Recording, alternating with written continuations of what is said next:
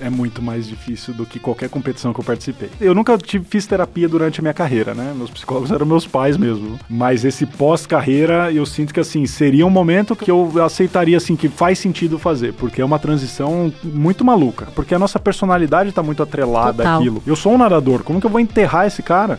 No final das contas, o que, que é o diferencial nesse nível? Final olímpico, final de mundial. É a tranquilidade de executar tudo que você treinou naquele momento. Não deixar nada influenciar o que você construiu até aquele momento. Você ter essa frieza, por mais maluco que seja, o nadador mais rápido que ganha os 50 livres, ele é o mais tranquilo. Isso que você falou, assim, da tranquilidade de executar no dia a dia, é onde eu acho que os negócios ganham muito o jogo. Você conseguir executar, executar bem, melhorando os detalhes, ganhando eficiência, melhorando, melhorando, melhorando. Cara, esse cumulativo, né, no fim do dia, traz um resultado muito fora da curva. Eu tentei não vir aqui com nenhuma frase meio clichêzona, Cara, eu tá? adorei, tá? Eu odeio quando a pessoa chega aqui e elas já estão montadas no que elas vão responder. Eu adorei quando você respondeu não sei. Cara, isso é demais. Isso é gente, entendeu? Eu tô conversando Ah. com um ser humano. Eu não tô conversando com um roteiro Sim. pensado, detalhado. Muito bom, foi ótimo. Pô, que legal. Que bom que você gostou. E é isso aí. Olá, seja bem-vindo ao Sem Atalhos, um podcast G4 Podcasts. Eu sou a Thay Dantas, sou sócia, diretora de marca e marketing de produto aqui do G4 Educação. A evolução da escola de negócios. No Sem Atalhos, nós vamos apresentar para vocês as práticas, as ferramentas e as estratégias para você conseguir construir a sua vida de alta performance. Se você acompanha o Sem Atalhos, já deu para perceber que não há caminho fácil quando a gente escolhe viver uma vida de alta performance. Quero fazer uma pergunta rápida aqui para você. Que nota você dá para o seu time? Não para você, não para sua empresa, para o seu time. 5, 6, 7? Ou você é um dos poucos que tem um time nota 10? Olha, só quero que você saiba que essa nota que você deu para o seu time é a nota da sua empresa. A nota da sua empresa é igual à nota do seu time. Não dá para você se enganar. As empresas são feitas de pessoas, são feitas dos times. São eles que tangibilizam o resultado e que fazem com que o objetivo seja ou não alcançado no fim do dia. Se você deu uma nota abaixo de 10, você tem grandes oportunidades de melhoria com seu time. E a gente aqui do G4 Educação criou o G4 Skills justamente para ser um grande aliado e fazer com que você vença esse desafio que é treinar, desenvolver capacitar o seu time para que eles entreguem o seu potencial máximo para o negócio. O G4 Skills é a plataforma de treinamentos e desenvolvimentos de times do G4 Educação que cria trilhas de aprendizado personalizadas para cada colaborador do seu time, desenvolvendo assim todas as habilidades que aquele colaborador precisa para entregar o que você precisa para o seu negócio. Quer conhecer o G4 Skills de maneira gratuita? Eu tenho um presente aqui para você. É só você escanear esse QR Code que está aqui na tela ou clicar aqui no link da descrição do Spotify e você vai ter acesso a 7 dias gratuitos de demonstração do G4 Skills e já vai poder vivenciar os benefícios incríveis dessa plataforma de inteligência artificial desenvolvida aqui pelo G4 Educação. Depois me conta se você gostou.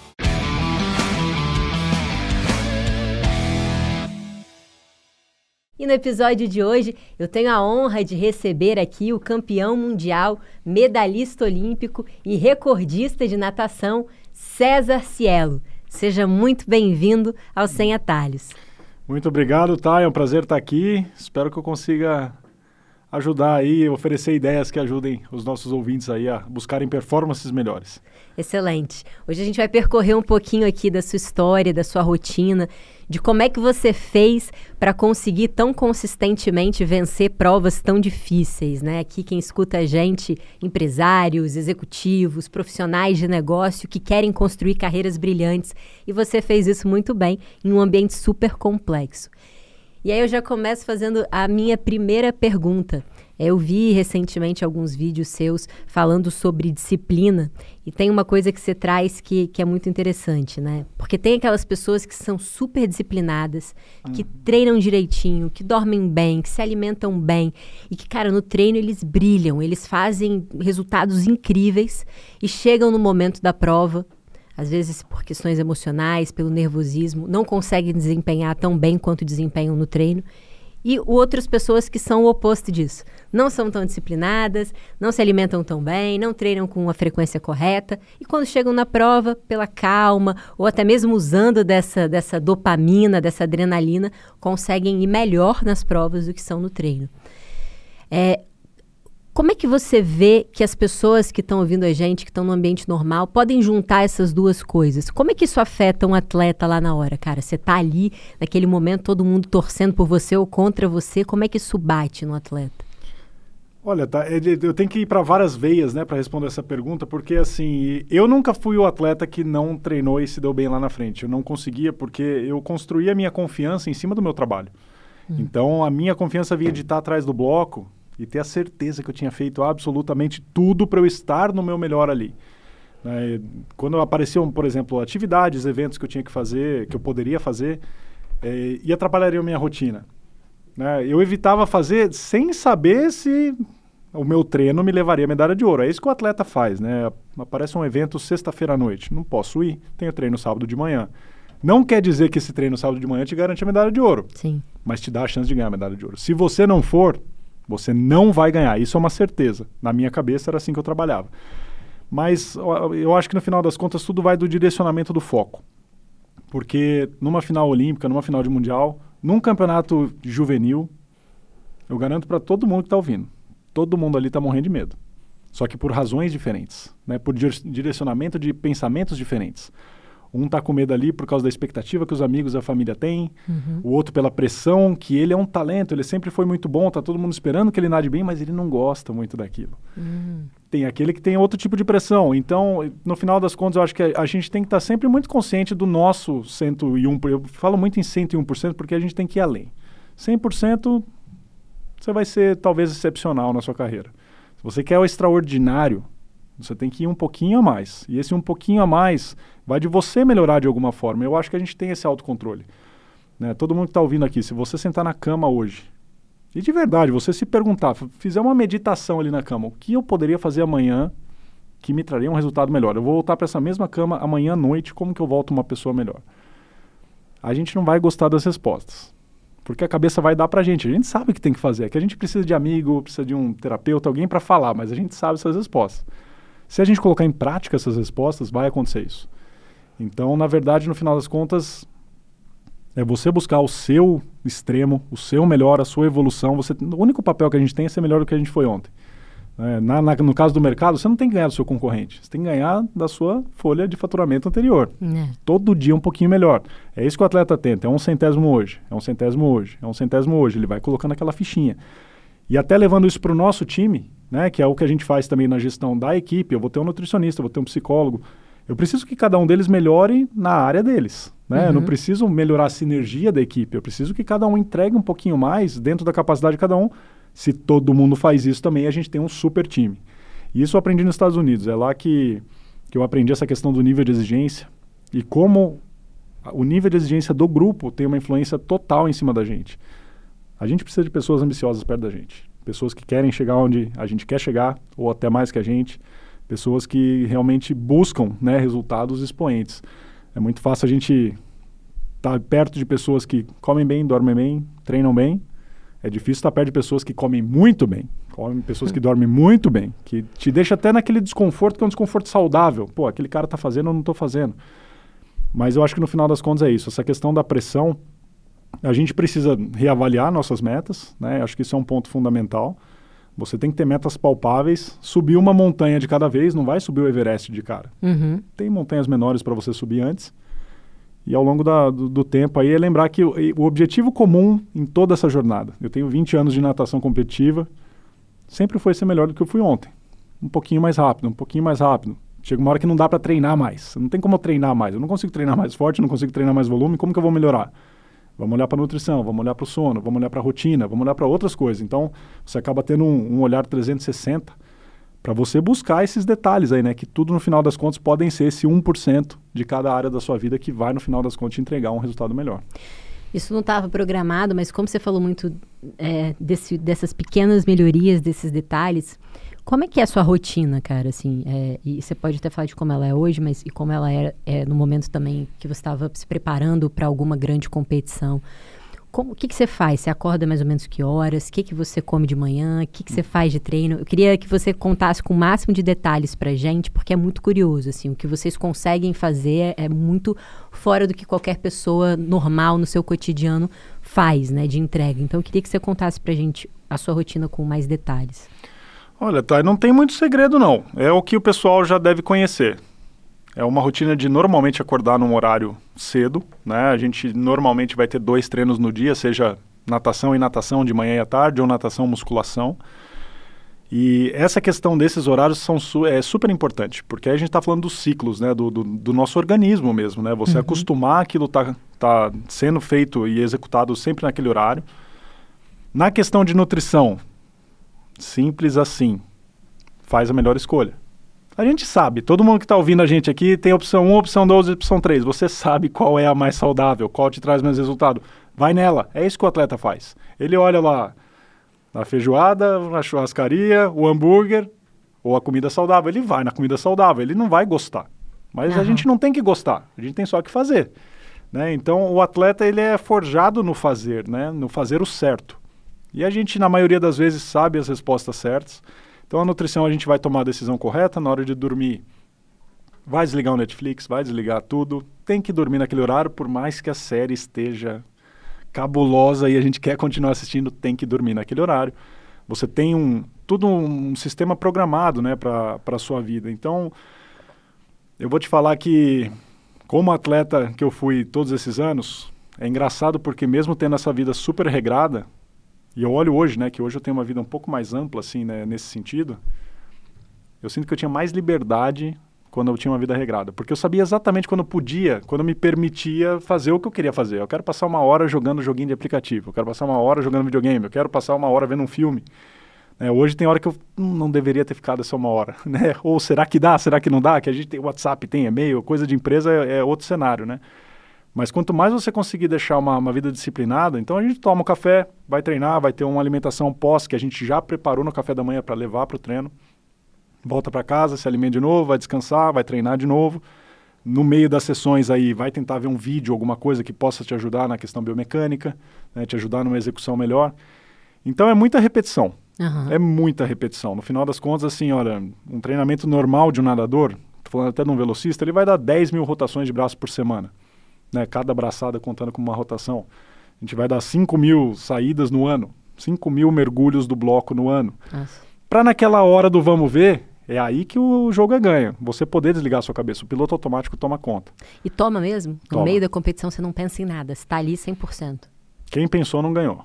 É rápido assim, tá? Não dá tempo. Não dá tempo porque, assim, é suas marcas, você está num, numa zona meio que quase meditativa, assim, onde você está uhum. só esperando o sinal de largada, porque se você escutar o sinal e falar é hora de sair, alguém já saiu. É. Tem alguém que escuta o sinal e parte. Então você tem. O piloto automático é mais rápido. Uhum. A verdade é que a gente sabe, né? O nosso subconsciente funciona muito melhor. É por isso que eu falo, sempre faça as perguntas dentro da sua cabeça e escute as respostas. É, a gente, a gente tem aqui dentro, né, o nosso próprio terapeuta. Tem as respostas do que a gente quer na maioria das vezes. Então a gente tenta treinar todo esse volume, né, deixar a nossa máquina física redonda, o software também aqui em cima mental bem, né, tem que deixar feliz, atleta feliz compete melhor vai treinar a execução do movimento, vai treinar a questão fisiológica, para no final das contas deixar tudo acontecer. Uma coisa que é, que é muito engraçado, que a gente vê nos filmes, né? Aquelas conversas pré-jogo. Nossa, aquele discurso maravilhoso uh -huh, do Alpatino, uh -huh, de alguém. É. Quase nunca acontece. É mesmo. Só quando o narrador, se precisar acontecer, aquilo é ruim. Provavelmente aquele, aquele atleta tá mal, para ele ter que ouvir aquela conversa. Eu falo, olha, eu falo por experiência, meu treinador, antes de Pequim, Tô indo para os 50 livre, ele bateu nas minhas costas. Vai lá e faz o que você sabe. Foi isso. Não teve nada de o seu momento grande de sonho e momento de brilhar. Não teve nada disso. Pensa uhum. quando você sofreu que era criança. Não tem nada disso. Bateu nas minhas costas e falou assim, cara, vai lá. 2013, Barcelona, a gente recuperando a cirurgia nos joelhos também.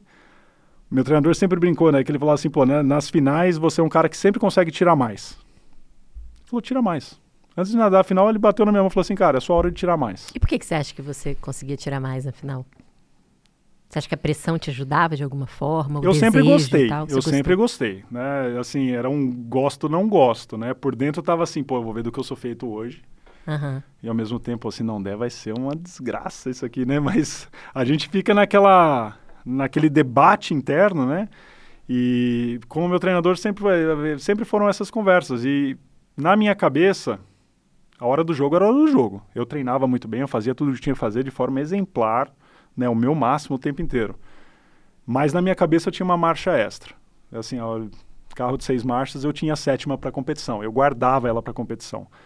Então, não sei, é uma coisa mental mesmo. Tá? Não tem nada de falar assim, eu realmente tinha uma velocidade extra. Não tinha. Uhum. Mas na hora da final, eu, eu tava com o foco em continuar melhorando. Continuar melhorando, não tava vendo a medalha. Né? Você, não, você não pensava, não era esse seu foco? A natação não tem nem como, né? É até engraçado a gente falar disso, porque assim, se a natação fosse um nadador de cada vez, a gente fosse colocando os tempos ali numa lista, daria na mesma. Quem é o nadador mais rápido? Ah, o primeiro fez tanto, o segundo fez tanto. Só que a gente põe junto para ficar mais agradável ali para televisão. Basicamente hum. é isso, né? Então eu só tenho que melhorar, né? E eu não tenho controle no nadador do lado. Eu não vou lá, vou puxar o pé dele embaixo da raia. Vocês olham? Você olha pro lado? Só os dois do lado, tá? Eu, os, os, outros eu não consigo ver. Então assim, ó, tiveram algumas vezes que eu tinha a percepção que eu tinha ganho a prova. Mas eu batia na parede e eu virava pro placar assim, por favor, senhor, fala que meu tempo foi o mais rápido, por favor. Porque eu não sei, eu não sei o que os caras do lado fizeram, né? Além desses dois que estão no meu retrovisor aqui. Uhum. As outras raias eu não faço ideia. Então, o nosso único papel é fazer o nosso melhor e executar naquele momento. E aí que, que entra muito daquela psicologia que tá meio na moda hoje de Instagram. A gente precisa tomar cuidado com essas coisas. Ah, você precisa querer muito, você tem que querer mais. Todo mundo quer. É todo mundo quer. Imagina chegar para o segundo lugar e falar você não ganhou porque você, o campeão queria mais que você. Ele vai matar a gente, né? Ele treinou igual um louco também. Então, no final das contas, o que, que é o diferencial nesse nível? Final olímpico, final de mundial. É a tranquilidade de executar. Tudo que você treinou naquele momento. Não deixar nada influenciar o que você construiu até aquele momento. Você ter essa frieza. Né? E por mais maluco que seja, o velocista que ganha, o nadador mais rápido que ganha o 50 livre, ele é o mais tranquilo. Porque ele tem que ter calma para executar tudo o que ele treinou e aí no final das contas, né, colocar em prática ali uma prova excepcional no piloto automático dele. A gente consegue pensar na prova, mas eu não estou pensando por braçada. Né? Uhum. Né? São braçadas de 50 centésimos cada uma, 55 centésimos cada uma. É tudo muito rápido, você tem que deixar fluir. Tem que deixar fluir. Eu estou mais preocupado em controlar o esforço ali e dosar a energia, o pulmão, né, o oxigênio, do que em técnica. Eu não estou pensando, abraçar tem que entrar ali, abraçar. Não, Sim. isso aí está tudo acontecendo. É igual, eu fico totalmente outro nível, mas eu surfo. Então, o surf, para mim, diferente da academia, na academia eu consigo, tô malhando ali, fazendo musculação, eu consigo pensar em outras coisas, até viajo às vezes. Mas no surf é impossível. Tipo, eu entro ali com a minha prancha, tô num, num mar que não é o meu ambiente do dia a dia é, putz, eu posso tomar uma onda na cabeça, então eu tenho que estar tá ligado, eu tenho que estar tá presente ali porque a onda vem. Eu tenho outro cara que pode me atropelar ali de prancha que está vindo perto de mim. Eu tenho ali embaixo que eu não sei se tem peixe, eu não sei o que, que tem ali embaixo. E quando eu vou pegar a onda, se eu pensar sobre aquilo, eu não consigo surfar. Então eu preciso estar tá ali tipo assim, vivendo cada uma das coisas indo no automático. Não tem como eu ficar no racional, ah, agora eu dou essa abraçada, agora eu faço. Uhum. Cara, se eu fizer isso, eu perco a onda. Né? A gente fala até que quem está começando a surfar embica muito por causa disso. Porque a pessoa fica pensando, ela olha para trás, aí quando ela começa a remar, ela já está na posição errada, ela, ela já embica a prancha porque ela não estava não, não uhum. presente Sim. naquele 100%. E tem uma experiência engraçada é, é, que eu fico pensando um pouco isso também dentro, dentro dos negócios, que é quando eu era bem novinha numa competição de escola de natação. Eu estava muito na frente.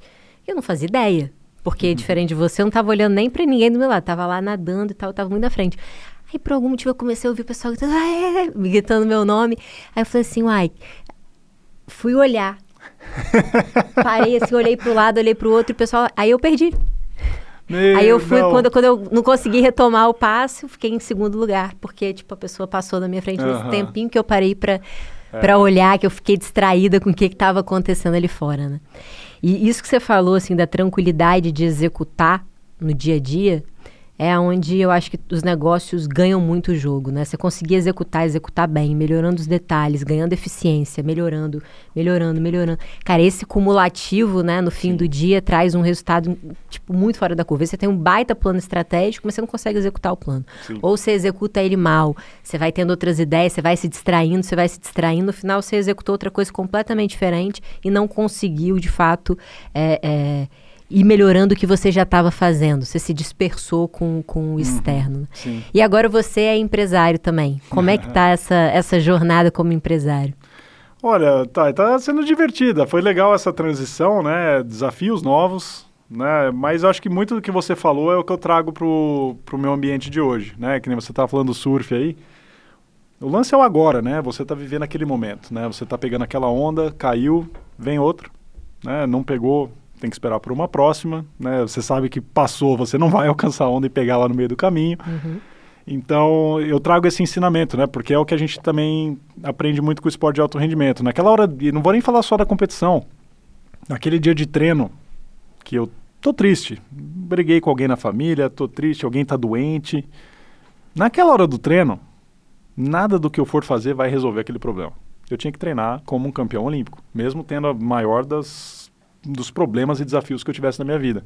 E eu trago isso muito para o meu cenário de hoje. Né? Quando a gente vai tomar uma decisão, não é o que eu quero fazer, é o que é melhor. Né? Então não tem emoção, não tem preferência, tem decisão baseada em, em dados, né? em, em, conjunto que a gente faz com os nossos times, em prol da melhora. Né? Uhum. Tem hora que aparece alguma coisa e fala, pô, seria tão legal fazer isso, mas não é hora ou não faz sentido. Uhum. Né? E é a gente passa por situações como essa muito parecidas no esporte. Então, é aquela coisa, parece bobo, mas ah, eu gostaria de usar tal traje para competir. Não é hora de treinar, você treinou o ano inteiro com ele, você vai nadar com esse aqui que você treinou. É, e jogando sempre dentro do que eu conheço. Né? Eu nunca me aventurei a nadar peito, porque eu sei que não ia dar certo. Né? E no final da carreira eu não ia começar a nadar costas, né? porque o meu negócio era nado livre. Então eu, eu trago isso muito para mim. Eu continuo na minha raia, eu estou dentro do meu alcance. Os meus negócios todos envolvem esporte. Né, é Quais é um... são os seus negócios? Hoje a gente tem um clube, tá, em Piracicaba de raquete. Eu falo clube de raquete porque a gente tem vários esportes. A gente tem paddle, tem beach tênis e tem pickleball lá em Piracicaba, né, num clube grandão lá. Como chama? Chama Sharks. Sharks.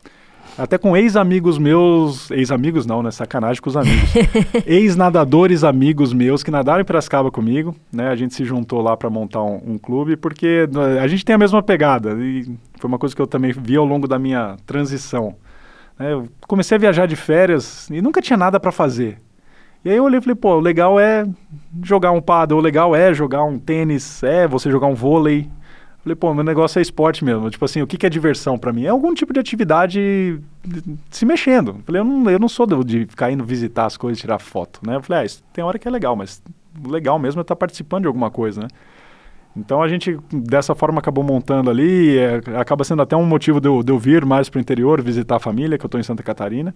Então a gente tem esse clube de raquete, a gente tem um programa de natação que, que ele tem um método de ensino de natação, né, principalmente para a escolinha aí, então é uma iniciação na natação, mas que a gente não se limita a isso, vai até o, o competitivo.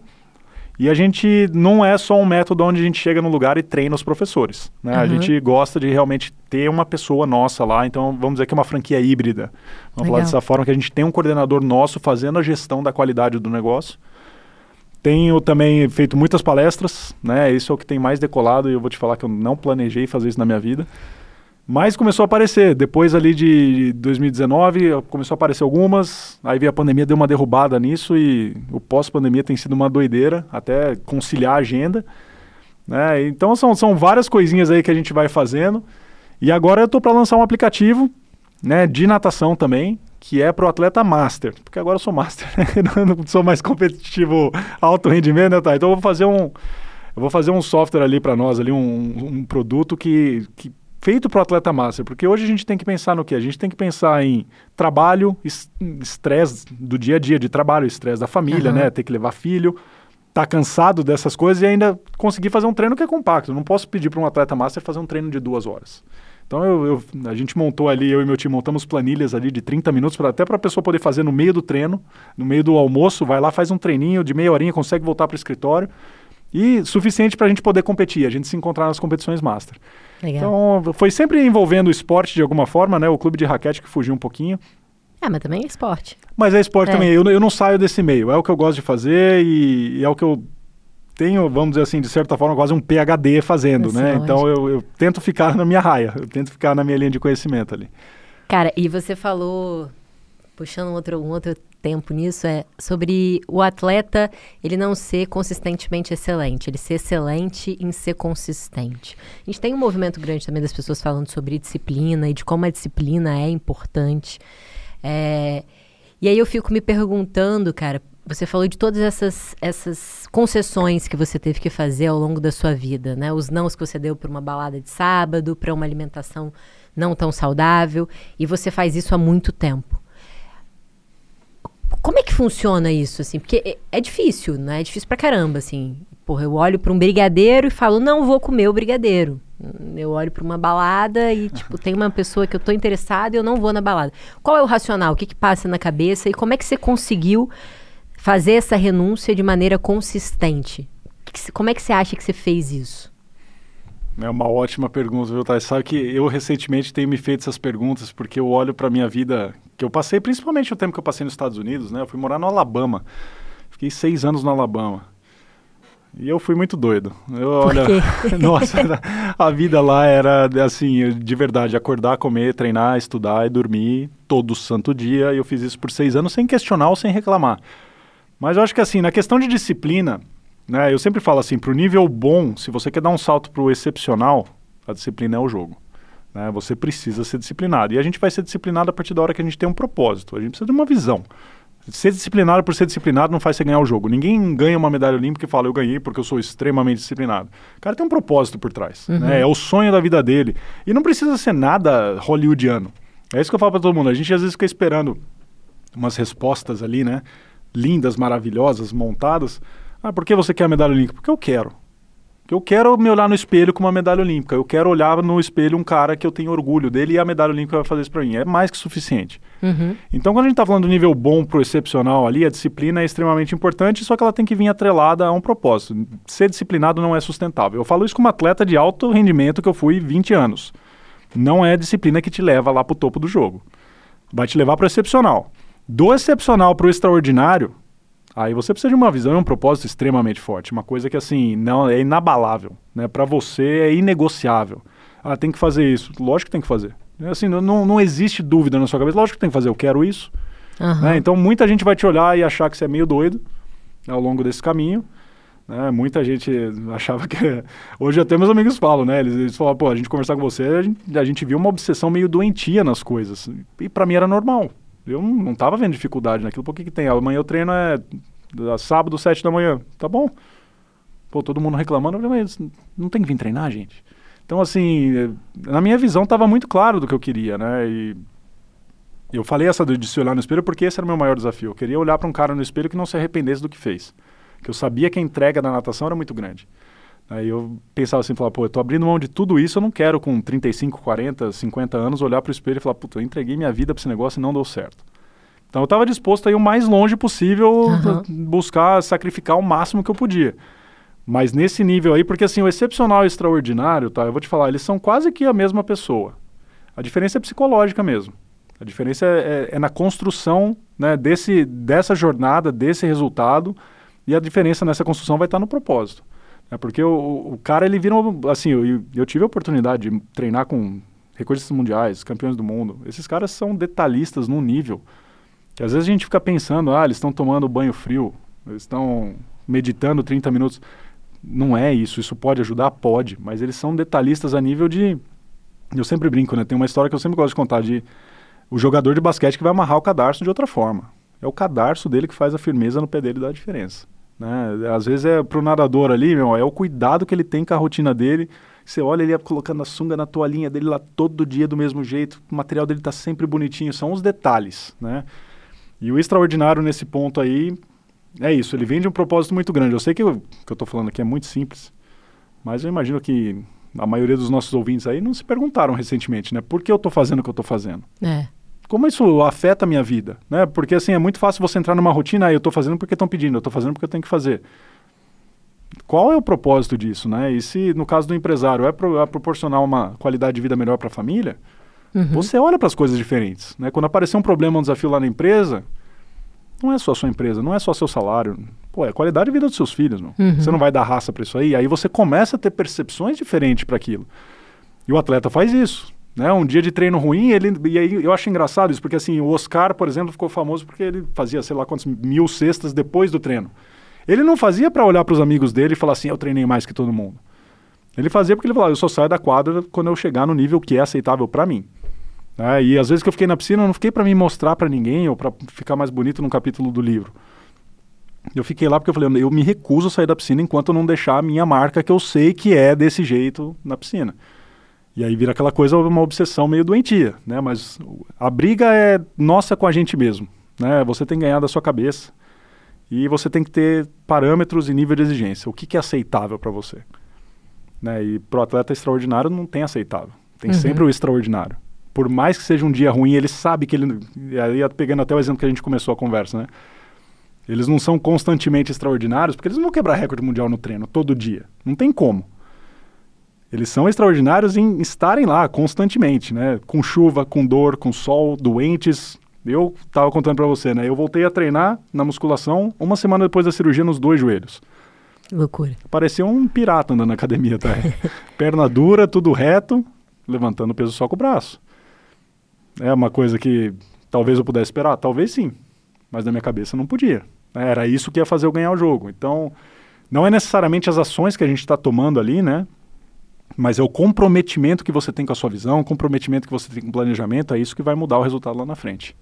E, e você tinha, pô, pensando, você falou lá no, no, Alabama, nos Estados Unidos, a minha vida era muito louca, seus amigos são, você tinha uma obsessão em fazer a sua rotina acontecer da maneira que você pensou, olhando para os detalhes, sendo consistente.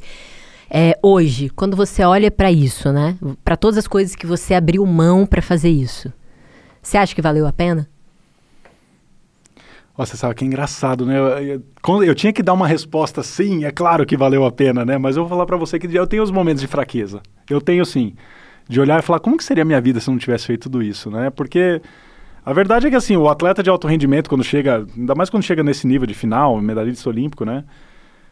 A gente fica pensando, né? Fala assim, pô, eu, eu não tive um, vamos dizer assim, um ensino médio normal, né? Uhum. Eu não tive uma faculdade normal, né? E eu nunca mais vou ter 19, 20, Exato. 21 anos. Então, de vez em quando, eu fico meio que dançando com essa coisa na cabeça da máquina do tempo, pensando o que seria, né? Mas, de forma nenhuma, assim, eu me arrependo. Eu, eu fico dançando com a ideia de como poderia ser. Uhum. Mas eu sempre fiz o que eu queria fazer mesmo. Assim, era, era o que eu queria, era o que eu estava disposto, estava bem, uh, bem claro com relação aos riscos da, da, das ações que eu estava tomando. E no final das contas, eu dei sorte que deu tudo certo. mas, mas faz parte. Eu acho que o e se eu fizesse isso, né? O se eu fizesse aquilo, sempre vai estar na nossa cabeça. É. Eu acho que no final é, é, você sempre tomar decisões que são mais congruentes com você. Uhum. É, e eu acho que é, isso é um ponto importante dos extraordinários, viu, Porque assim, quando a gente está assistindo esporte na TV, entram lá os finalistas, né? Uhum a gente da plateia, a gente pode fazer um meio que um chutezinho ali de quem vai ganhar a prova, só pela postura. Porque aquele cara é mais congruente. Você olha naquele cara, é um, é um olhar mais duro, né? É uma, uma postura um pouco mais imponente.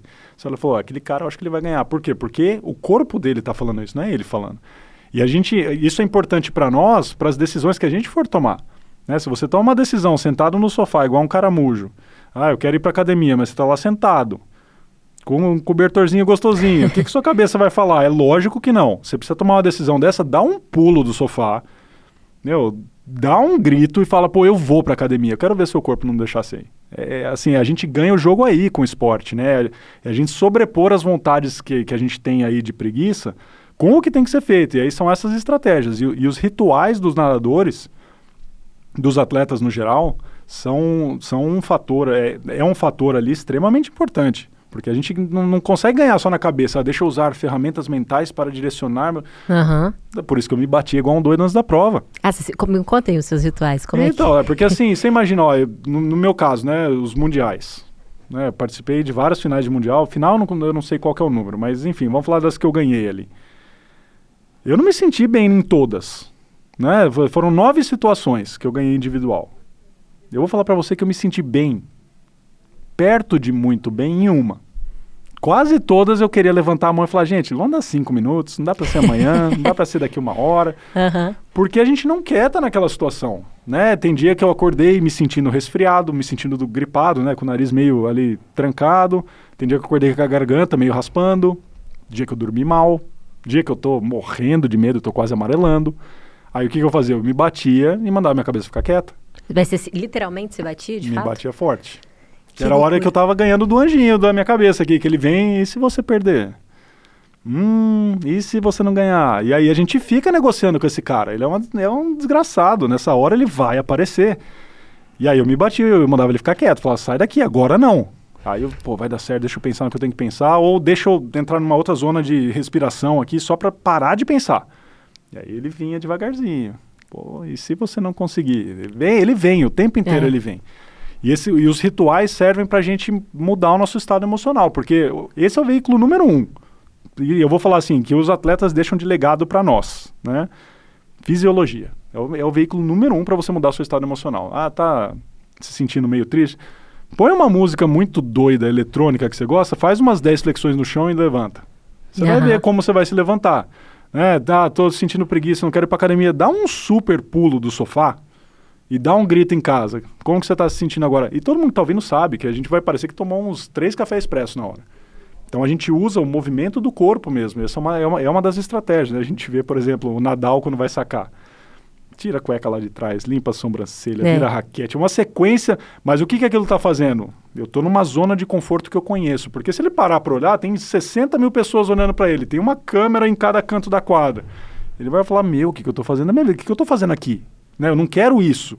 Mas Aham. ele quer ganhar. Então, como que ele sai daquela zona louca dele lá e entra no conforto?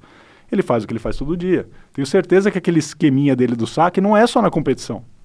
Ele faz todo o treino. Então, ele está assim: Eu estou numa zona que eu conheço. Sim. E aí ele desliga e está preparando para performance. Que animal. Então cada um vai buscar de uma forma, né? E, e isso não tem receita, né, Thay? Tem gente que tem que sentar e respirar, uma meditação para ficar mais calmo. Tem gente que tem que ouvir a música eletrônica mais maluca do mundo. Tem gente que tem que ver um vídeo do Rock Balboa, Aham. né? E sai de lá todo pilhado. Cada um é de um jeito, mas a minha dica aqui pro pessoal é use essas coisas. Todo mundo tem uma musiquinha aqui na academia quando toca, você fala, pô, o treino rende mais.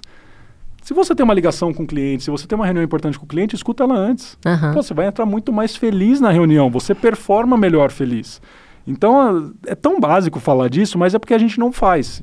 E aí, o que, que o atleta faz? Ele faz. Então, essa é a diferença, é colocar essas coisas em prática. Cara, total. Eu fico olhando, né? Como é que eu, eu faço pra transformar meu dia? Muito bizarro, assim. Mas eu adquiri isso com o tempo. Eu até contei recentemente no outro podcast que eu tinha muita dificuldade de acordar cedo. E é engraçado porque eu sou surfista, eu surfo, adoro surfar. Mas eu não surfava de manhã. De manhã eu ia pra escola, né? E, enfim, então por toda a minha vida foi assim. E aí eu surfava de tarde, né? Depois do almoço. Por coinci- coi- coincidência, sempre era o momento que eu tinha mais energia, mas óbvio, eu sabia que eu ia fazer uma coisa legal, que eu gostava. né? E eu sempre achei, putz, eu sou uma pessoa notívaga. Eu gosto da noite, durmo tarde, putz, que merda, o mundo não, não me respeita. eu Preciso me adequar a isso, né? E como é que eu vou fazer para conseguir gostar de, de acordar cedo? E aí eu comecei a acordar cedo aos poucos. Eu fui e várias coisas foram acelerando, né? Então tive um período de viagem que eu fui surfar todo dia de manhã muito cedo. Então sol, o surf, que é uma coisa que eu gosto, aquilo ali já foi me, me reprogramando. E aí hoje em dia o que é que eu faço? É muito a ver com o que você falou. Então tipo eu nunca acordo, uau, acordei. Mas eu finjo que eu acordei, uau, eu acordei. Eu olho pro lado, aí tipo, tô né, namoro. Então a pessoa tá, tá sempre acorda, putz, acordamos, fala, não, uhul, a gente acordou, que demais, a gente tá vivo, vou lá, abro a janela, grito, bom dia, São Paulo, dou um baita grito, falo, uau, vou, vai ser incrível, o dia vai ser... E aí eu, eu começo a entrar naquele mood, né, eu não, não tava naquele mood, eu criei aquele mood pra mim. E isso é uma coisa que eu sempre faço em ambiente, em quando eu, eu vou pra alguma coisa que é matar ou morrer. Quando é o meu jogo, né? Quando é o meu, ah, não é o meu treino. Eu dou aquela, "Uh", sabe? Aham. Eu puxo assim uma energia na, na minha barriga e um sorriso e uma coisa. E aquilo me faz chegar para apresentar uma, uma ideia muito importante, para fazer uma, uma palestra ou para mostrar um resultado difícil. Então eu chego com confiança, com energia, com disposição. Então cada momento meu difícil eu criei esse ritual também. E não sabia que era uma prática dos atletas. Que demais. É, no, no final é isso, Natália, porque assim, a, a gente sabe dessas coisas e a gente tá, tá muito em discussão, né? Ah, mas eu não quero, eu não gosto de fazer isso, né? Isso aí eu não gosto de fazer. Eu não gostava de treinar, mas preenchia meu propósito, da onde eu queria chegar. Né? Eu tenho certeza que tem um monte de gente aí que está escrevendo livro que nem é necessariamente escritor. Sim. Eles não devem gostar de escrever. Mas ajuda, por exemplo, essa turma que está escrevendo muito de inteligência financeira. Uhum. Provavelmente aquele cara não gosta de escrever. Mas ajuda a preencher o propósito de vida dele. Ele quer deixar o legado dele ajudando pessoas a terem mais conhecimento financeiro. Ele passa por isso, ele odeia escrever, mas ele vai escrever. Uhum. né? Então, no final das contas, a, a gente não tem que gostar do que a gente tem que fazer, a gente tem que fazer. E, e não pensar. Não pensar é uma coisa dos atletas. Tem hora que você fala assim, como você faz tudo isso? Eu olho o que tem que ser feito, eu faço. Não tem resposta boa para isso, né? Mas é, mas é isso. No final, é, esses rituais mudam o estado emocional que a gente está sentindo. É por isso que a gente joga com eles o tempo inteiro. Né? Tem que sair daquele caramujo, você tem que quebrar e se mexer. Se mexer, a gente se mexe com o esporte o tempo inteiro, né? Mas pra, isso para qualquer coisa, né? Tem uma reunião super importante, se o pessoal que estiver ouvindo aí quiser se bater, pede para ir no banheiro ali, dá uma disfarçada, dá um se bate no banheiro e entra na reunião com tudo. dá um grito interno que dá, que dá resultado. Mas olha só, César, me fala que eu, você até repetiu isso agora, que você não gostava tanto de treinar, né? É, isso é uma, é uma coisa que eu tenho curiosidade. E, e, e é uma, uma, uma, fase, talvez eu seja mais mimada que, que você, bem mais que você, mas porque eu preciso gostar, de alguma forma. Nem que seja do final. É, talvez eu não goste de estar tá fazendo, mas quando eu paro de fazer, eu preciso ter gostado do que eu fiz. Senão eu não consigo. Antes, eu, eu, eu hoje eu adoro musculação. Eu tava, minhas amigas, não, eu faço por obrigação. Adoro musculação. Eu gosto, não sei porquê, mas eu gosto. Eu me sinto bem em estar tá ali. Depois, quando acaba, também eu fico feliz que eu estive ali. Acho que foi um bom uso do meu tempo. E você falou assim, pô, eu não gostava tanto de treinar. Mas o que, que além do objetivo, da visão que você tinha, você encontrava ali no seu dia a dia coisas que, que você gostava, que tipo, putz, eu, tô eu me sinto bem por estar tá fazendo isso, eu gosto de fazer isso aqui, por exemplo, alimentação saudável, super rígida que vocês atletas têm. É, cara, eu percebo em mim, no meu corpo e, e, nas minhas emoções, no meu dia a dia, que eu sou muito melhor quando eu tô comendo bem. Embora as minhas papilas gustativas adorem um brigadeiro, adorem comer coisas, às vezes, que são zero saudáveis, eu me sinto muito melhor uhum. no médio prazo, né, não olhando só o curtíssimo, quando eu escolho comidas boas eu fico mais atenta, eu durmo melhor, a minha inteligência funciona melhor, eu fico com menos oscilação de humor, eu me sinto leve, meu corpo se uhum. sente melhor. Então, é uma outra forma de prazer. Dentro dessa estrutura super rígida, quais são as formas de prazer que um atleta encontra? Olha, Thay, é... são poucas. Eu vou falar para você e vou ser bem sincero. Mas assim, até levando para uma coisa que hoje também está sendo muito discutida, nessa né? questão do, do equilíbrio, né? O equilíbrio uhum. profissional pessoal é, é, muito pessoal isso também. O que, que, é equilíbrio para você, né? E fica aquela discussão, principalmente para os preguiçosos, né? Sim. Que, ah, eu preciso estar bem para. Não, você precisa fazer para estar tá bem, que aí o que você faz te proporciona uma boa vida, né? É aquela coisa, né? A vida é trabalhar e trabalhar é a nossa vida. É isso que a gente pensa como atleta. Então, as pequenas vitórias são as melhores, eu vou falar para vocês. Até mais do que a última. Porque, assim, olha, em competição, raramente a gente está surpreso. Raramente. A surpresa daquele momento de competição, tá? É assim, é concretizar o que você sonhou. Começa lá 1 de janeiro, você fala, pô, eu quero ser campeão do mundo. Aí dia 15 de agosto você é campeão do mundo. Aí você olha pro placar e fala, caramba, mas você já viu aquele filme na sua cabeça há muito tempo. Essas conquistas diárias, para mim, sempre foram muito motivadoras. Uhum. Né? De eu chegar na piscina e falar, pô, eu quero sair um cara melhor da piscina do que esse cara que tá entrando. Né? E eu fazia tudo o que eu podia fazer para sair melhor do que eu entrei. Né, e eu sempre gostei desse desafio. Né? Era um centésimo, o dia que eu estava mal, por exemplo, o desafio era: pode ser que no dia da final olímpica eu esteja como eu estou agora, meio chateado ou dormi mal, enfim, eu estou mal. Hoje não é um dia que eu estou bem. Como que eu vou reagir esse dia? E aí o treino virava um desafio de ser o melhor treino da minha vida porque eu precisava performar porque aquela era a minha final olímpica. e eu estava ganhando o jogo na minha cabeça. Então todo dia era um desafio. A gente sabe que a gente não vai quebrar recorde mundial no treino, o desafio é você se tornar alguma coisa, algum ponto melhor, tecnicamente, psicologicamente, alguma coisa você tem que melhorar no seu treino. Esse era o meu, o meu objetivo ali. Então, tem até algumas coisas que a gente tenta, né, que é a falha produtiva, no caso do esporte. O que, que é isso? Você coloca um objetivo que é palpável. Não pode ser assim, é, por exemplo, eu nado sem livre para 50 segundos. Não vai lá e escreve 47. Não vai rolar. Põe lá o 49, 9, o melhor tempo da sua vida no treino de 25 metros, vai, é 10,00. Pô, esse semestre eu quero fazer um 999. E você sabe que o 9,9 ali é extremamente difícil, vai ser, e você vai errar muito até chegar nele. E a falha produtiva é você incansavelmente ir atrás dele, e você ir coletando informação com essas falhas para chegar naquele negócio lá na frente. Né? Então a gente o tempo inteiro está forçando objetivos né, com, com um volume ali de dificuldade não tão grande ali, para a gente sentir que a gente está quase lá. Você tem que sentir que você está quase lá. E aí, com o acúmulo desses quase, você vai chegar lá.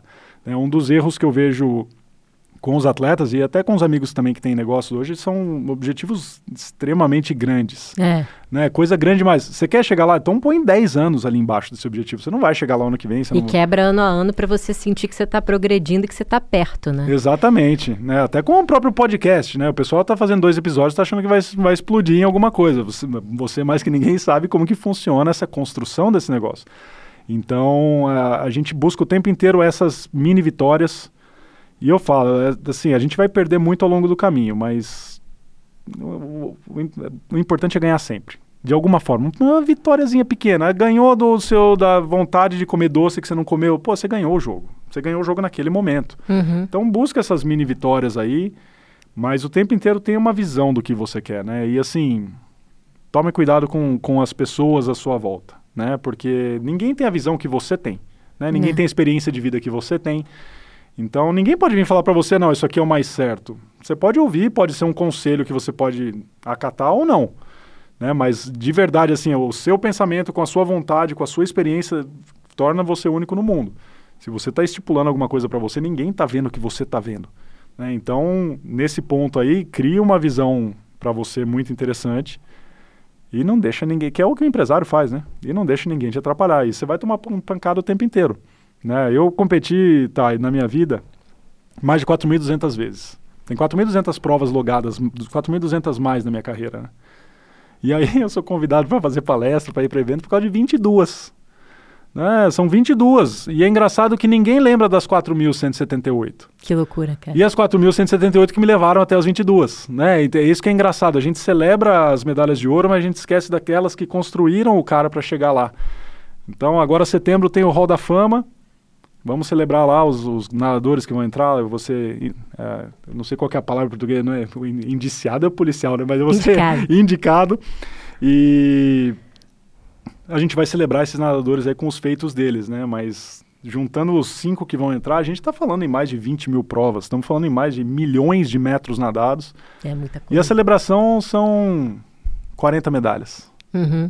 É, então, que quem... são o efeito cumulativo dessas tantas milhares. Exato, né? e é quando a gente está vendo um negócio, né? Tem vezes que a gente vê um empresário se destacando em alguma área, talvez não seja aquilo que ele esteja se destacando que é o segredo dele.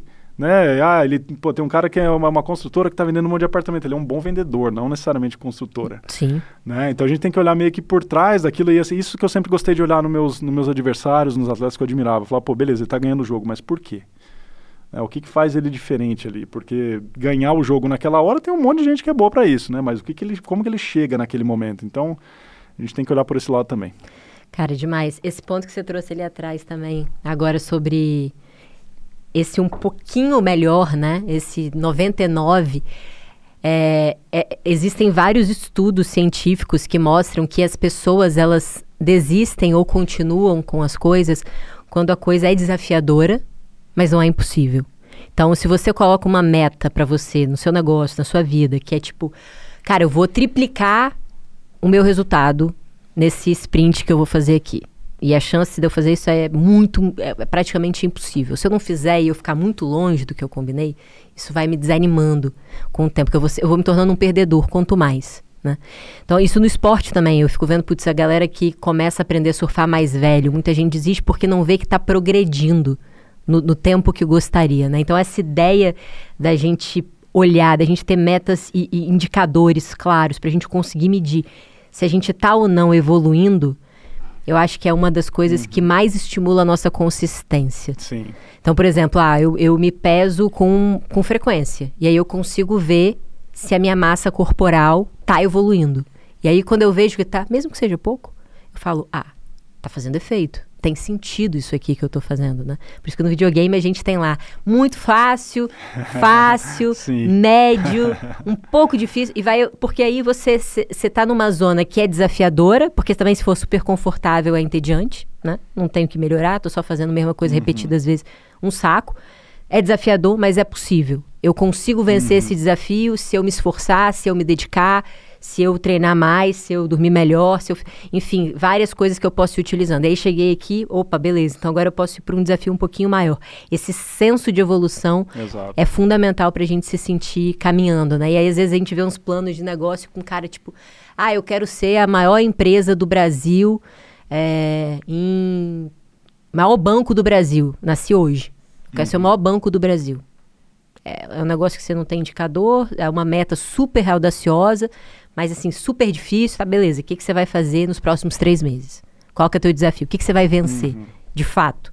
E aí você começa a ficar mais perto daquilo, que eu acho que é esses, esses centésimos da natação. Não, né? com certeza, tá? É muito bem explicado e, e é o que você está falando, é um empresário que ele quer triplicar. Aí ele dobra, ele se sente um perdedor. Exato. Então a gente tem que ter esses indicativos, tem que ter plano, né? E tem que ter o propósito. Porque nem no pessoal do que, que começou um esporte, quer começar a surfar, não estou evoluindo. Para que, que você quer evoluir? Você está em cima da prancha, você está curtindo, você vai para competição? Se você não for para competição, vai lá e curte, meu. Talvez seja o seu momento de escape, né? Total. Então é você saber lidar com, com as situações, ter objetivos claros, né, para cada uma das coisas. Faz parte do desafio. Lógico que a gente quer ser bom em tudo, a gente quer É. ser bom rápido em tudo. É.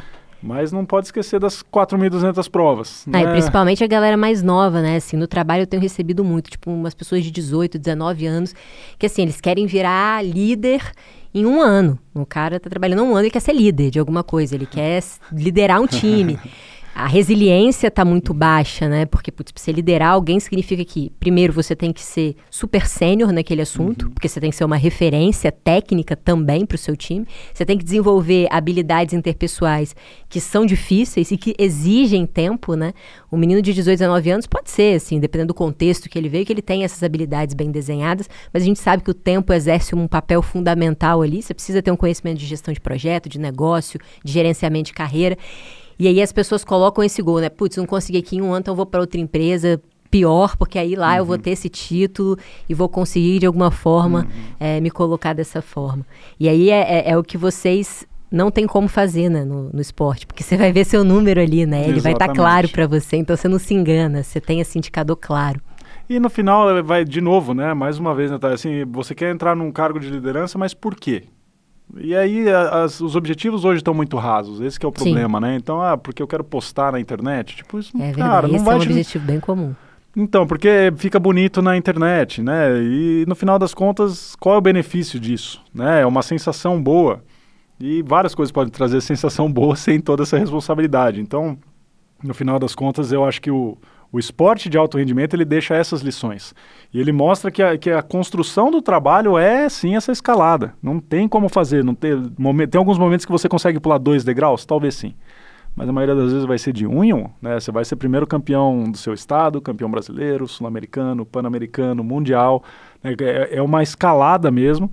E aí é engraçado que a hora que você chega lá, lá em cima, Como é que é? O que, que você sente? você vê que tem outra.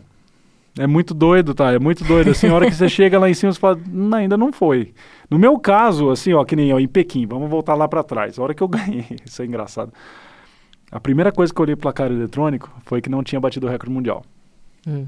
Mas era um ouro olímpico. Essa foi a segunda coisa que eu pensei e eu falei desse jeito. Eu olhei e falei, não é o recorde mundial. Ah, mas é um ouro olímpico. Cara, que loucura. É loucura total, porque assim, é o nível de exigência que a gente está trabalhando, é o que eu tinha na minha cabeça. Eu entrei naquela final, de novo, para fazer o meu melhor. Não entrei para ganhar a prova. O meu melhor era, eu estava muito próximo do recorde mundial, estava a seis centésimos naquela do recorde mundial. Eu falei, pô, eu quero bater o recorde mundial na final.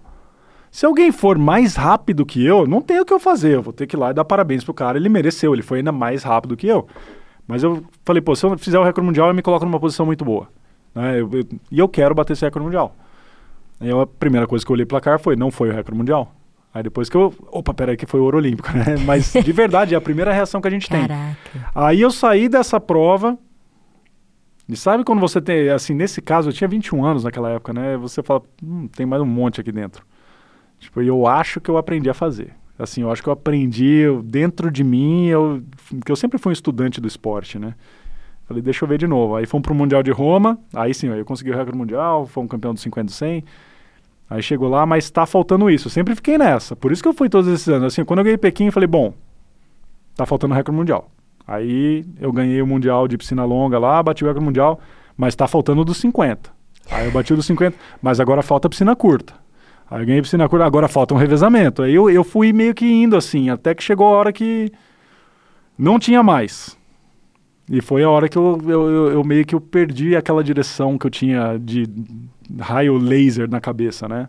Aham. Que foi em 2014, no próprio pódio até.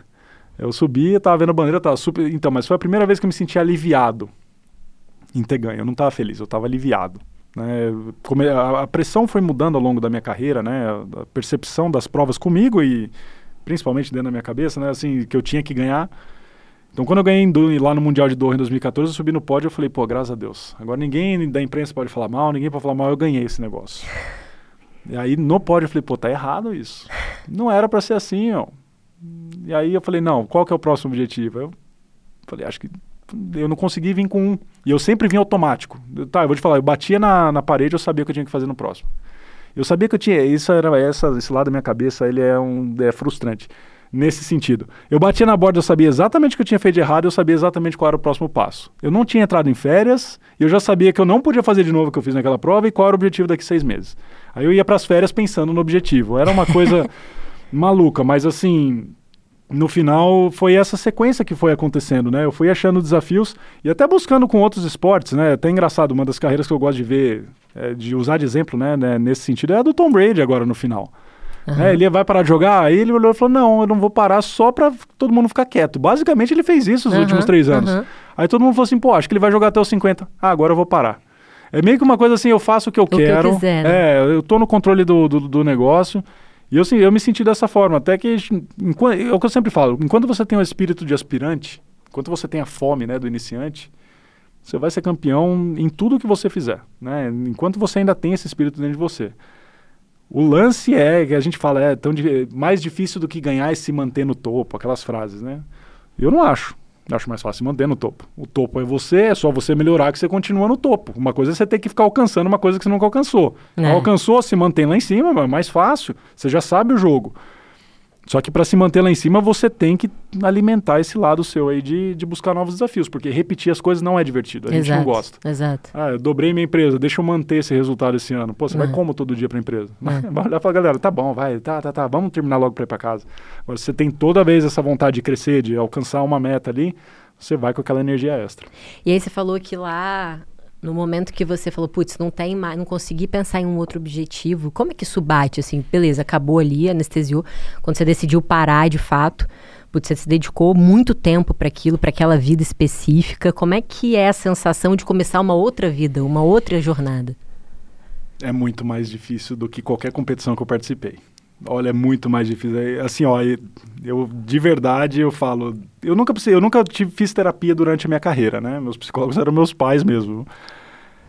Mas esse pós-carreira, eu sinto que assim, seria um momento que eu que eu aceitaria assim que faz sentido fazer, porque é uma transição muito maluca, né? Porque a nossa personalidade está muito atrelada Total. àquilo.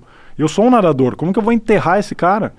Né? Tanto que é por isso que eu oficialmente nunca aposentei. Uhum. né? Eu nunca saí do sistema antidoping, eu ainda tô lá. Se eu quiser voltar a competir amanhã, eu posso.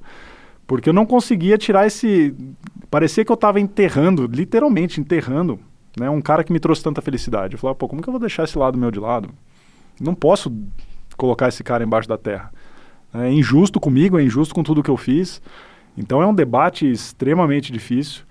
O que foi me dando clareza ao longo desse tempo aí foram essas, ah, essas viagens de férias que eu falava, pô, tô aqui no hotel, o que, que tem para fazer? Deixa eu jogar um vôlei, deixa eu jogar um tênis, né? E eu vi e falei, pô, é o que eu gosto de fazer, é o que, sabe, o que me deixa feliz, é estar jogando alguma coisa, praticando alguma coisa. E entender que a minha profissão era ser atleta profissional, Uhum. mas que eu vou ser nadador para sempre. É, eu achei a minha, a minha paz nessa filosofia de vida, né? Eu entendi que eu não sou mais atleta profissional de- como meio de vida, né? Como trabalho. Uhum. Mas nadador eu nunca vou deixar de ser. Né? A piscina eu tenho uma, é uma conexão que, que vai além do, do normal. Né? Não é. Pra gente é que nem escovar o dente, né? Você não passa um dia sem escovar o dente. Eu não, eu não posso passar uma semana sem ir pra piscina. É uma coisa que está dentro da gente, né? E principalmente na questão mental, eu vou te falar, que a natação, né? Ela é, assim como o surf também, né? Ela traz aquela paz que é solitária. Tem Uhum. muitas vezes que ela é chata, né? Porque ela é muito solitária. Mas ela te dá é, essa solidão e esse tempo para pensar, ele é muito valioso. E eu sinto falta disso. Hoje, quando eu estou precisando de uma solução, eu estou precisando pensar, eu preciso ir para a piscina. Ponho a touca, ponho o óculos e vou ficar nadando pensando. Que o nadador está o tempo inteiro conversando com ele, né? Ele está olhando azulejo é. e conversando com ele, cantando, a gente faz de tudo lá na piscina. E essas reflexões eu, eu sinto que, que me ajudam muito ainda. É, é, o, é o meu sistema criativo, é o meu uhum. sistema de reflexão, de tomada de decisão. Então, de alguma forma, eu continuo lá. Mas essa transição de carreira, de verdade, é uma talvez a coisa mais desafiadora que eu fiz em toda a minha vida. E para ser sincero, eu não concluí ainda essa transição. Eu estou arrastando ela o máximo que pode. Até eu, eu, brinco, né? Até o destino colocou o rol da fama no meio do caminho agora para ver se eu consigo, né? Mas eu não, eu não consigo me desatrelar aí desse, desse lado nadador. Né? Para mim é, vai ser uma traição comigo mesmo. Então eu estou levando entre, entre eu e a piscina aí numa boa para para eu ficar numa boa no dia a dia. E hoje, qual que é o teu grande objetivo? O que, que, te move hoje? Você falou um pouco de, dos seus objetivos ali relacionados à natação, você fez essa transição, tá, tá nesse processo, uhum. Mas o que, que você olha assim, te interessa, o que, que te dá gás, além da, da natação que você ainda continua mantendo? Essa parte de trabalhar o fora da piscina, tá, mas estar na piscina é uma coisa que eu gosto muito de fazer. Né? De 2016 para cá eu desenvolvi um, um, sistema de cursos, né? são imersões de natação que a gente fez aqui no Brasil, e, mas fez mais sucesso lá fora do que aqui no Brasil. A Itália me chama com frequência para fazer.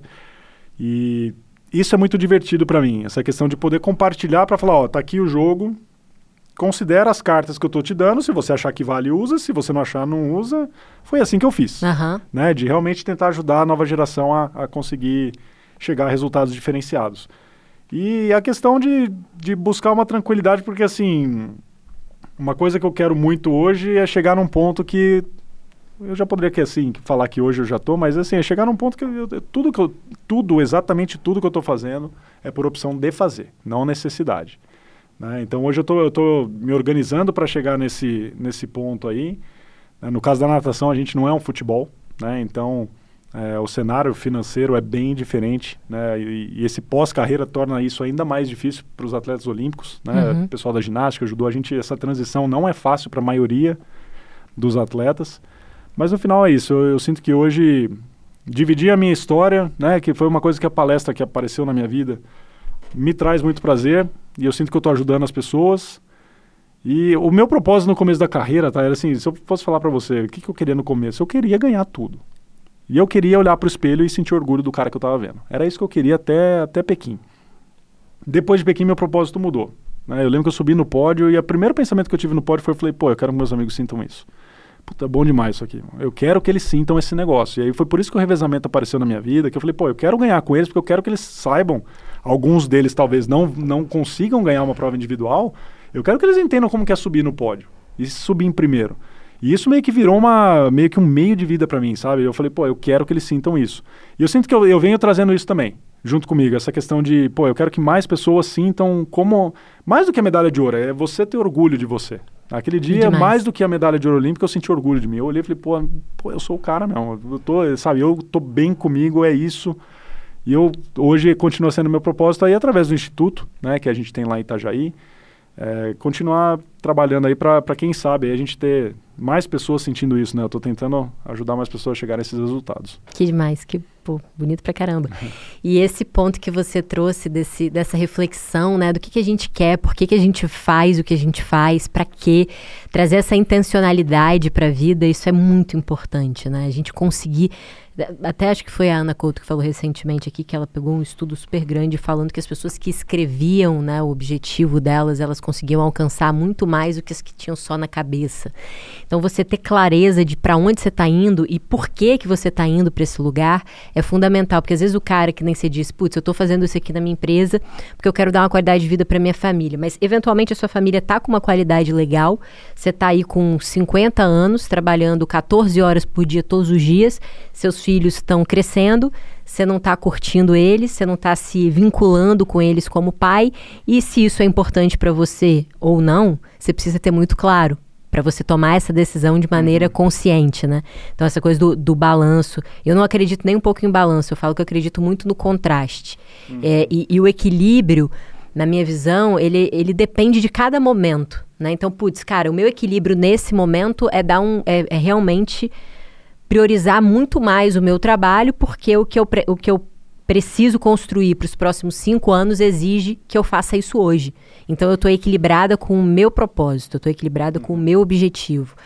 E o contraste é de tipo, putz, eu estou aqui trabalhando para caramba é, com, com marketing e sentada ou conversando com pessoas e aí, o que, que eu faço no meu tempo livre? Eu estou em movimento, eu movo o meu corpo, eu, tô, eu, eu sou aqui, porque eu tenho que falar com muita gente. Fora daqui, sou super introvertida. Gosto uhum. de ficar na minha casa, tenho poucos amigos, são os mesmos há muito tempo, de ficar com a minha família, de ficar quieta, em silêncio, e aqui eu estou sempre falando. Então, esse contraste é, ele acaba equilibrando as coisas. Não necessariamente é porque eu tenho que passar tantas horas aqui, tantas horas aqui. Não é nesse uhum. lugar.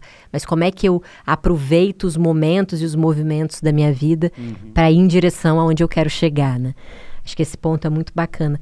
E aí, para finalizar, eu quero te fazer uma última pergunta, que é como é que você quer ser lembrado? Como é que você quer que as pessoas lembrem de você? Olha, eu nunca parei para pensar. Vou falar a verdade, viu, tá? As pessoas, eu, eu, já pensei como eu gostaria de eu mesmo, sei lá, para consciência para onde vai, como eu quero me olhar para trás, né? Você tem filho? Eu tenho filho de sete anos. Eu, olha, acho que, tá, eu de, não sei. Não sei e, sinceramente, não é uma coisa que tá na minha lista ali de o que estaria na minha lápide, alguma coisa assim. Acho que se fosse escrever na lápide do lado do cemitério, ia escrever César Cielo, nadador, pai, amigo, tá bom, né? Acho que para mim é isso aí mesmo. Porque... Pô, e é bastante coisa. Tá bom já, né? E eu acho que no final, é aquela coisa de, de tá tentando fazer o melhor dentro de cada decisão, como você falou, né? Essa questão dos, dos contrastes, né? É você se respeitar mesmo, né? Isso o atleta faz muito bem, né? Tem hora que a gente vai ser taxado de egoísta, pô, você nunca... Não dá para fazer. Eu prefiro o meu bem-estar nesse momento. Quando der para fazer, com certeza a gente vai fazer aquilo. Né? E ter consciência disso e, inclusive, deixar o seu time consciente disso é importante.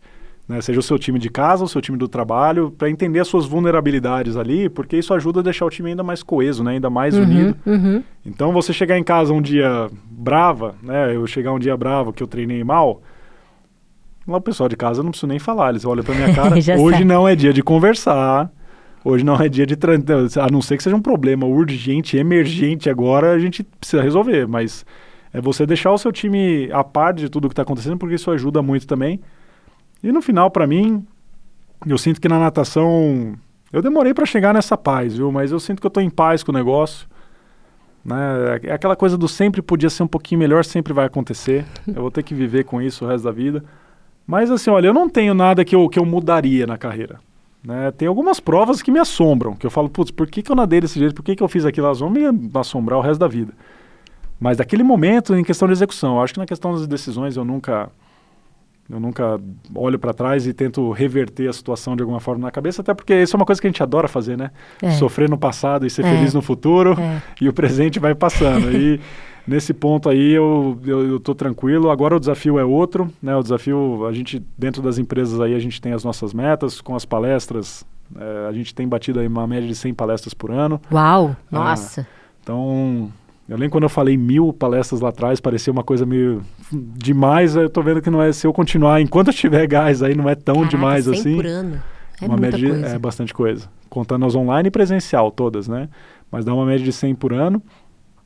E isso é uma coisa que tem que assim tem me deixado feliz, né? Tem me deixado feliz na questão de mostrar para as pessoas que não é um bicho de sete cabeças, né? A gente tem a visão às vezes dos atletas olímpicos, né? Como lá no alto do Olimpo, né? É um ser humano com obsessão fora do comum, está disposto a pagar preços muito altos pelos negócios que ele está fazendo e pelas decisões. E tem muita gente que faz isso também, né? Então, no final das contas, é o que eu sempre falo, né? Todo mundo pode ganhar, o mundo não está aqui para eu ganhar, você perder. É dentro de cada um, o seu 101%.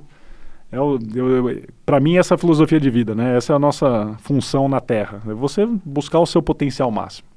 Né? Você deixar o seu máximo ali que você realmente pode. Eu acho que é isso que vai deixar a gente aí mais tranquilo, em paz. E fiz na piscina, estou fazendo fora agora. Né? E vai saber o que o futuro espera, né? Por enquanto eu tô como palestrante, aí, empresário aí, junto com essa turma. Mas é, é, aquela coisa, né? O objetivo a gente sempre escreve a lápis. Precisou ajustar, vai lá, apaga e escreve ele de novo. Mas tem que escrever, como você falou. Tem que escrever sim. Isso faz parte do processo. Eu li esses dias até.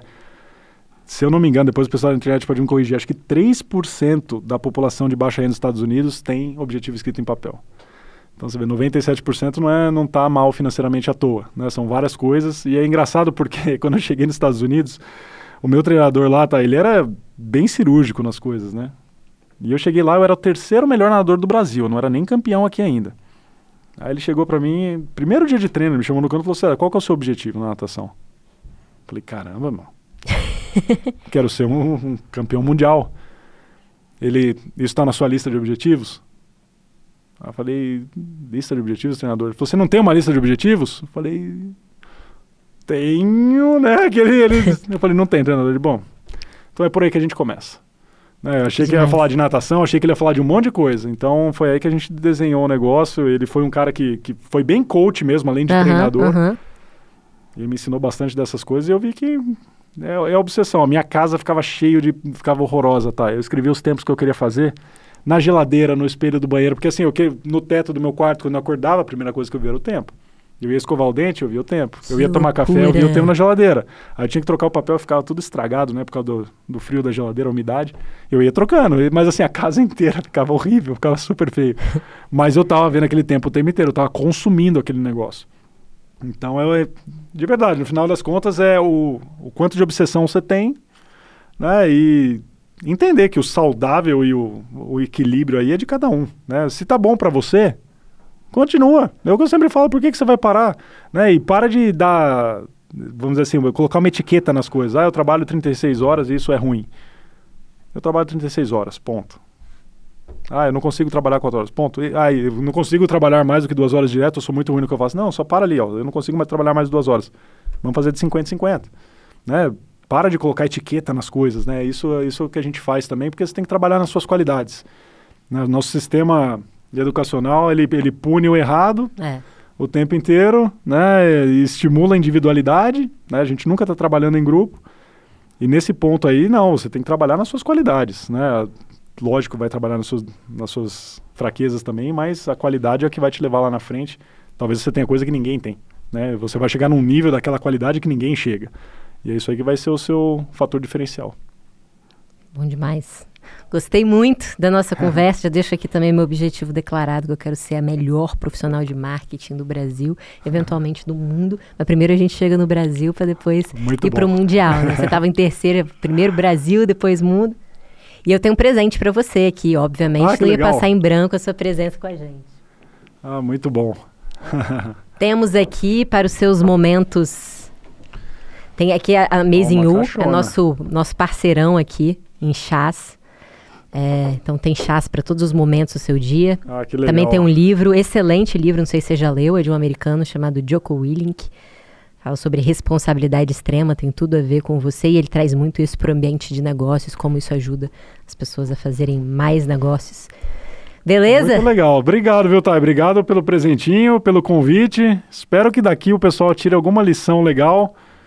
Eu tentei não vir aqui com nenhuma frase meio clichêzona, Cara, eu tá? adorei, tá? Eu odeio quando a pessoa chega aqui, eu falo isso pros meninos, tá? Eu odeio quando as pessoas chegam aqui para mim e elas já estão montadas no que elas vão responder. Eu adorei quando você respondeu, não sei. Cara, isso é demais. isso é gente, entendeu? Eu tô conversando ah, com um ser humano, não tô conversando com um roteiro Sim. pensado, detalhado. Muito bom, foi ótimo conversar Pô, que com legal, você. que bom que você gostou e é isso aí. Tenho certeza que você deixou ótimos insights aqui para as pessoas, para mim certamente deixou. Pô, muito obrigado. Que legal. Obrigada a você.